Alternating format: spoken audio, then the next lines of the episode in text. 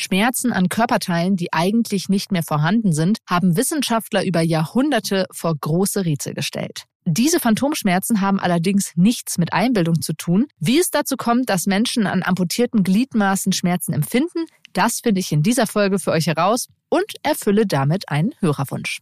Außerdem möchte ich wissen, warum soll es gesünder sein, durch die Nase zu atmen statt durch den Mund? Mein Name ist Sonja Gillard und ich freue mich, dass ihr dabei seid. Aha. 10 Minuten Alltagswissen. Ein Podcast von Welt. 50 bis 80 Prozent der Menschen, die ein Körperteil verloren haben oder denen ein Körperteil amputiert werden musste, leiden unter Phantomschmerzen.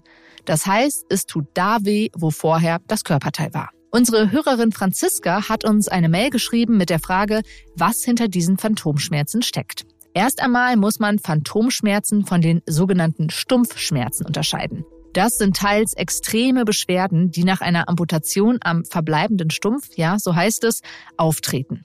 Wie es aber zu den Phantomschmerzen kommt und was dabei im Gehirn passiert, unter anderem damit befasst sich Professor Martin Diers von der Klinik für psychosomatische Medizin und Psychotherapie der Ruhr-Universität Bochum. Hallo, Herr Diers. Hallo, Frau Gillard. Beim Phantomschmerz ist es ja so, dass das schmerzende Körperteil gar nicht mehr vorhanden ist. Ich habe es eben schon erwähnt in der Anmoderation. Der Phantomschmerz unterscheidet sich vom Stumpfschmerz, der unter anderem auf die Verletzung der Nerven, auf den Wundschmerz zurückgeht und er unterscheidet sich auch vom Narbenschmerz. So, aber ich würde gern zum Anfang mal wissen, wie kommt es denn zu einem Schmerzgefühl dort, wo eigentlich ein Körperteil fehlt? Ja, das ist eine gute Frage. Wir schauen uns da vor allem Veränderungen im Gehirn an. Und im Gehirn gibt es Bereiche, die für die Berührungsempfindung da sind. Das nennt man den somatosensorischen Kortex. Und da findet man im Prinzip auch von jedem Teil auf dem Körper eine Region im Gehirn, die auch dafür zuständig ist. Das ist ein bisschen verzerrt. Also zum Beispiel der Rücken ist eher klein, kennen Sie vielleicht auch, wenn man da so zwei Punkte unterscheiden soll. Das muss schon sehr weit auseinander sein, dass man das, bis man das wahrnimmt als distinkte Reize. Während jetzt die Hände, wo wir viel mit Tasten und machen, äh, sind sehr groß und auch das Gesicht ist sehr groß. Also im Gehirn abgebildet dann quasi. Im Gehirn abgebildet, genau. Ja, es ist also so ein verzerrter Körper, der hat auch einen Namen, dann das nennen wir Homunculus. Heißt, das ist also sehr große Hände, sehr großes Gesicht, kleiner Rumpf. Das, was am Körper nebeneinander ist, ist auch im Gehirn nebeneinander. Das geht praktisch so vom Bein über den Rumpf, über die Arme und das Gesicht oder der Kopf ist dann aber neben der Hand. Und was wir da finden, ist, dass im Prinzip, wenn man dann Berührungsempfindungen gibt auf den vorhandenen Daumen oder an die beiden Mundwinkel, dass sich auf der Seite, wo jetzt zum Beispiel die Hand oder der Daumen dann nicht mehr da ist, weil die Hand amputiert wurde, dass sich das Nachbarareal, also dieses Gesichtsareal, ausdehnt und sozusagen in dieses Areal, was vorher von der Hand genutzt wurde, reinwächst. Und umso stärker das passiert, umso stärker ist auch meist der Phantomschmerz, der berichtet wird. Okay, also das Körperteil ist weg, aber der Bereich, an den ähm, berichtet wird im Gehirn, ist im Grunde noch da. Und so kommt es dann zu diesem Schmerzempfinden. Genau, und im Prinzip wird es von Nachbararealen mitgenutzt aber eigentlich ist es dafür ja gar nicht zuständig gewesen. Ich habe gelesen über die sogenannte Spiegeltherapie. Können Sie einmal erklären, wie funktioniert die Spiegeltherapie? Da kommt ja tatsächlich ein Spiegel zum Einsatz. Genau. Bei den Phantomphänomenen ist es zum Beispiel so, dass auch oft die Patienten eine sehr genaue Vorstellung haben, wie zum Beispiel jetzt die amputierte Hand noch im Raum ist oder eine Position, die sie einnimmt. Und das kann zum Beispiel auch ganz oft sein, dass es dann zum Beispiel die Fingernägel so in den Daumenballen reindrückt und es richtig zu so einem Krampf kommt, also einmal so eine krampfhafte Position, aber möglicherweise auch noch zusätzlich dazu schmerzhaft ist, dass nun gerade die Fingernägel da so richtig doll reindrücken und dass das als Schmerzempfindung auch angegeben wird. Und bei der Spiegeltherapie ist es wirklich dann so, dass man einen Spiegel dahin hält und die vorhandene Hand diese Position zum Beispiel einnehmen lässt oder auch diesen Krampf nachstellen lässt und dann die Probanden aber in den Spiegel schauen lässt und man dann durch Öffnen dieser vorhandenen Hand, das Spiegelbild öffnet sich ja mit und es wird so wahrgenommen, das ist ja dann, man guckt da rein und sieht auf die Position, wo eigentlich jetzt die amputierte Hand ist und würde dann diese, diese Phantomhand vielleicht mit öffnen können. Man muss das manchmal auch schon eher ein bisschen mehrmals machen, regelmäßig, auch mehrere Minuten am Tag, mehrere Tage, aber im Prinzip dann auch zum Beispiel so Krämpfe auflösen kann oder aber auch wieder so diese, die Hand noch auch wieder visuell wahrnehmen kann. Und das führt tatsächlich dann dazu, dass Probanden dann berichten, dass der Schmerz weniger wird. Und was wir auch finden ist, dass diese Reduzierung im Schmerz auch wieder zusammenhängt mit einer Veränderung im Gehirn. Also diese Verschiebung, die ich am Anfang erzählt habe, die kann sozusagen durch so ein Spiegeltraining auch wieder rückgängig gemacht werden oder zurückgetrainiert werden. Mhm. Wahnsinn, okay. Also man überlistet sein Gehirn. Nun sind wir ja ein bisschen weiter in der Zeit, äh, dass wir nicht nur Spiegel zur Verfügung haben, sondern auch ganz andere Möglichkeiten, um uns ja eine Realität, sage ich mal, vorzugaukeln, zum Beispiel durch Virtual Reality. Das kommt ja auch zum Einsatz. Was gibt's da für Ansätze? Also in Virtual Realität gibt es da Möglichkeiten. Es gibt aber auch in der sogenannten erweiterten Realität Ansätze. Da haben wir zum Beispiel auch was ausprobiert, dass man so eine VR-Brille aufhat und auf dieser Brille ist noch eine Kamera drauf. Und dann macht man auch, kann man praktisch mit dieser Kamera die vorhandene Hand filmen. Der Computer nimmt diese Aufzeichnung, spiegelt die Hand und kann dann noch virtuelle Objekte dazu bringen. Zum Beispiel einen Ball, den man dann greift. Mit der, äh, man macht das dann mit der vorhandenen Hand, aber man sieht es mit der gespiegelten Hand und kann den Ball dann greifen, irgendwo hinbringen oder so. Das heißt, man hat da dann noch mehr Möglichkeiten, dieses Training ja auch spannender zu machen, durch, dadurch, dass man noch verschiedene Objekte oder so noch dazu bringt und es auch mehr motiviert, einfach so ein Training dann auch durchzuführen oder regelmäßig durchzuführen. Aber das Prinzip ist im Prinzip jetzt nicht anders als jetzt auch bei einem klassischen Spiegel. Ja, okay, das waren jetzt so die beiden Therapiemöglichkeiten, auf die ich auch in meiner Vorrecherche gestoßen bin. Gibt es denn da noch andere Ansätze? Sie sind ja in der Forschung tätig, an denen man aktuell arbeitet. Direkt dicht an der Spiegeltherapie dran ist einfach auch so Bewegungsvorstellung.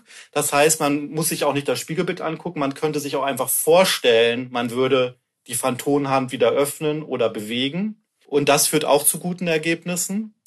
Andere Möglichkeiten ist das sogenannte sensorische Diskriminationstraining. Das ist im Prinzip, dass ja eigentlich aus dem amputierten Glied keine sensorische Information mehr ins Gehirn kommt. Und wenn man praktisch wieder Information ins Gehirn bringt, auch in dieses Areal, was eigentlich ja jetzt nicht mehr genutzt wird, wo dann das Nachbarareal sich ausdreht, dehnt ist die Idee, dass im Prinzip dadurch dass es wieder sinnvoller Einstrom da kommt, auch das wieder zurückgemängig gemacht werden kann. Und das heißt, man kann dann zum Beispiel mit am Stumpf so äh, vier Elektrodenpaare aufkleben und da dann äh, elektrische Reize geben und die Probanden dann trainieren lassen, zu unterscheiden, welches Elektrodenpaar kommt gerade der Reiz oder auch wie unterscheidet sich die Frequenz.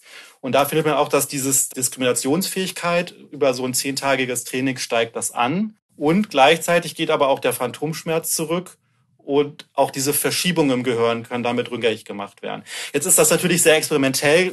Man hat nicht zu Hause so einen Elektrostimulator und Elektroden, die man sich auf den Arm kleben kann.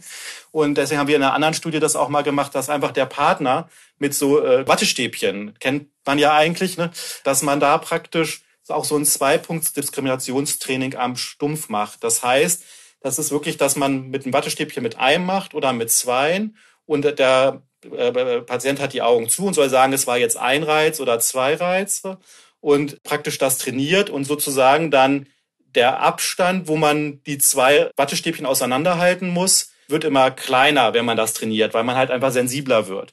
Und so ein Training führt auch dazu, dass der Phantomschmerz reduziert werden kann. Viele Betroffene tragen auch Prothesen, die das amputierte Körperteil ersetzen. Unterstützen diese Prothesen auch bei der Behandlung von Phantomschmerzen? Generell ist es so, dass es gibt verschiedenste Arten von Prothesen. Also zum Beispiel kosmetische Prothesen, die einfach nur die Hand symbolisieren. Es gibt aber auch sogenannte myoelektrische Prothesen. Bei denen ist es so, die haben im Schaft der Prothese einen Sensor.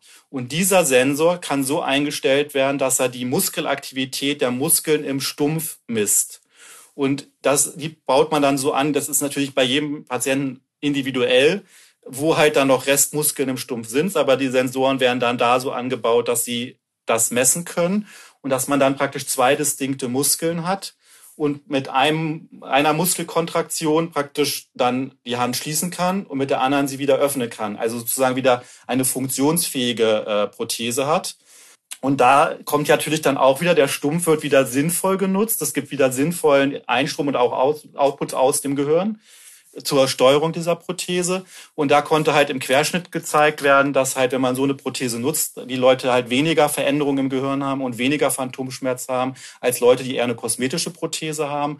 Und bei einer anderen Arbeitsgruppe konnte auch gezeigt werden, dass halt auch, wenn man so eine Prothese als Training nutzt und da dann sogar auch noch dies weiter ausbaut, dass in den Fingerspitzen der Prothesen auch noch so Sensoren sind, die praktisch die Druckempfindlichkeit messen und das zum Beispiel über auch eine Vibration am Stumpf rückmelden, okay, du drückst jetzt in der und der Stärke, das Ei vielleicht ein bisschen weniger, beim Glas kannst du ordentlich zupacken. Das gibt auch nochmal weiteren Einstrom ins Gehirn. Man kann die Prothese dadurch besser steuern, aber hat halt auch wieder äh, sinnvolle Information für das Gehirn. Das Gehirn muss wieder sinnvoll was zurückgeben und kann dadurch auch wieder Phantomschmerz und diese Veränderungen im Gehirn bearbeiten. Herr Dies, vielen Dank für Ihre Expertise. Bevor es weitergeht, habe ich noch einen Hinweis für alle, die sich noch mehr AHA wünschen. Mit einem Welt Plus Abo könnt ihr bei Apple Podcasts und bei Welt Bonusfolgen von AHA hören. In der aktuellen Zusatzepisode dreht sich alles um das Nein sagen und die Frage, wie man besser darin wird. Den Link zu den Bonusfolgen stelle ich euch in die Show Notes. Und jetzt geht es erst einmal weiter mit der Frage, warum wir alle häufiger tief durch die Nase atmen sollten. Warum ist das so? Die kleine Alltagsfrage.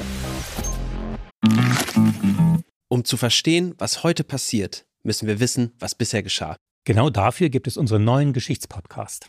Von politischen Intrigen im antiken Rom über die fanatischen Sektenführer in der frühen Neuzeit bis hin zu den großen Eroberern des mongolischen Reichs und ihren Management-Skills. Ich bin Joachim Telgenbischer. Ich bin Nils Winkmar. Und wir finden heraus, was bisher geschah, um zu verstehen, was heute passiert. Höre, was bisher geschah, überall, wo es Podcasts gibt. Tief durch die Nase atmen. So oder ähnlich wird es immer wieder in der Yogastunde gesagt. Mir fällt dabei leider auch öfter auf, dass es gar nicht so einfach ist, beim Sport tief durch die Nase zu atmen und das durchzuhalten. Aber was macht es eigentlich für einen Unterschied, ob wir durch Mund oder Nase atmen? Und was ist auf Dauer besser? Mund- oder Nasenatmung? Darum geht es in der heutigen Rubrik. An dieser Stelle lohnt es sich ausnahmsweise, die Pointe schon einmal vorwegzunehmen. Atmet, so wie beim Yoga auch, wann immer möglich durch die Nase. Denn dafür gibt's gleich eine Handvoll Gründe. Es fängt schon damit an, dass wir bei der Nasenatmung durch die Härchen in der Nase einen natürlichen Luftfilter nutzen können. Nahezu alle Schmutzpartikel, Staub oder sogar kleine Insekten werden dadurch direkt am Beginn des Atemwegssystems herausgefiltert und gelangen gar nicht erst in die Lungenbereiche, wo sie Schaden anrichten könnten. Die noch kleineren Bakterien oder die vor allem für Allergiker relevanten Blütenpollen bleiben zudem auf der feuchten Schleimhaut im Naseninneren hängen. Und diese Feuchtigkeit hat noch einen anderen Zweck. Über die Nasenschleimhäute wird unsere Atemluft optimal angefeuchtet. Die Luft wird durch die Nase außerdem erwärmt. Und das tut der Lunge sehr gut, denn sie ist sehr kälteempfindlich. Je kälter die Luft, die wir atmen, ist, umso stärker wird die Nasenschleimhaut durchblutet und umso mehr wird die Atemluft erwärmt. Kalte Luft kann bei Menschen mit chronischen Lungenerkrankungen und empfindlichen Bronchien ein Engegefühl, Atemnot oder Hustenreiz auslösen. Und die Nase funktioniert auch noch wie eine perfekte Alarmanlage. Denn wer durch die Nase atmet, der riecht auch schnell, wenn irgendwas mit der Luft nicht stimmt. Und wenn es ganz übel riecht, dann halten wir sogar reflexartig die Luft an. Last but not least können wir unsere Atmung durch die Nase bei großer Anstrengung, zum Beispiel beim Sport, schneller wieder beruhigen. Damit ihr jetzt alle in Nasenatmungsstimmung kommt, noch einmal ein bisschen Yogastundenatmosphäre für euch.